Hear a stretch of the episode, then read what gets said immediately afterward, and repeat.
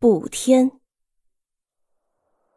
女娲忽然醒来了，一似乎是从梦中惊醒的，然而已经记不清做了什么梦，只是很懊恼，觉得有什么不足，又觉得有什么太多了。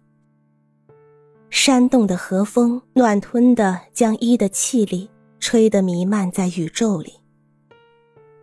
一揉一揉自己的眼睛，粉红的天空中曲曲折折的飘着许多条石绿色的浮云，星便在那后面忽明忽灭的眨眼。天边的血红的云彩里，有一个光芒四射的太阳，如流动的金球包在荒古的熔岩中。那一边，却是一个深铁一般的冷。而且白的月亮。然而一并不理会谁是下去，和谁是上来。地上都嫩绿了，便是不很换叶的松柏也显得格外的娇嫩。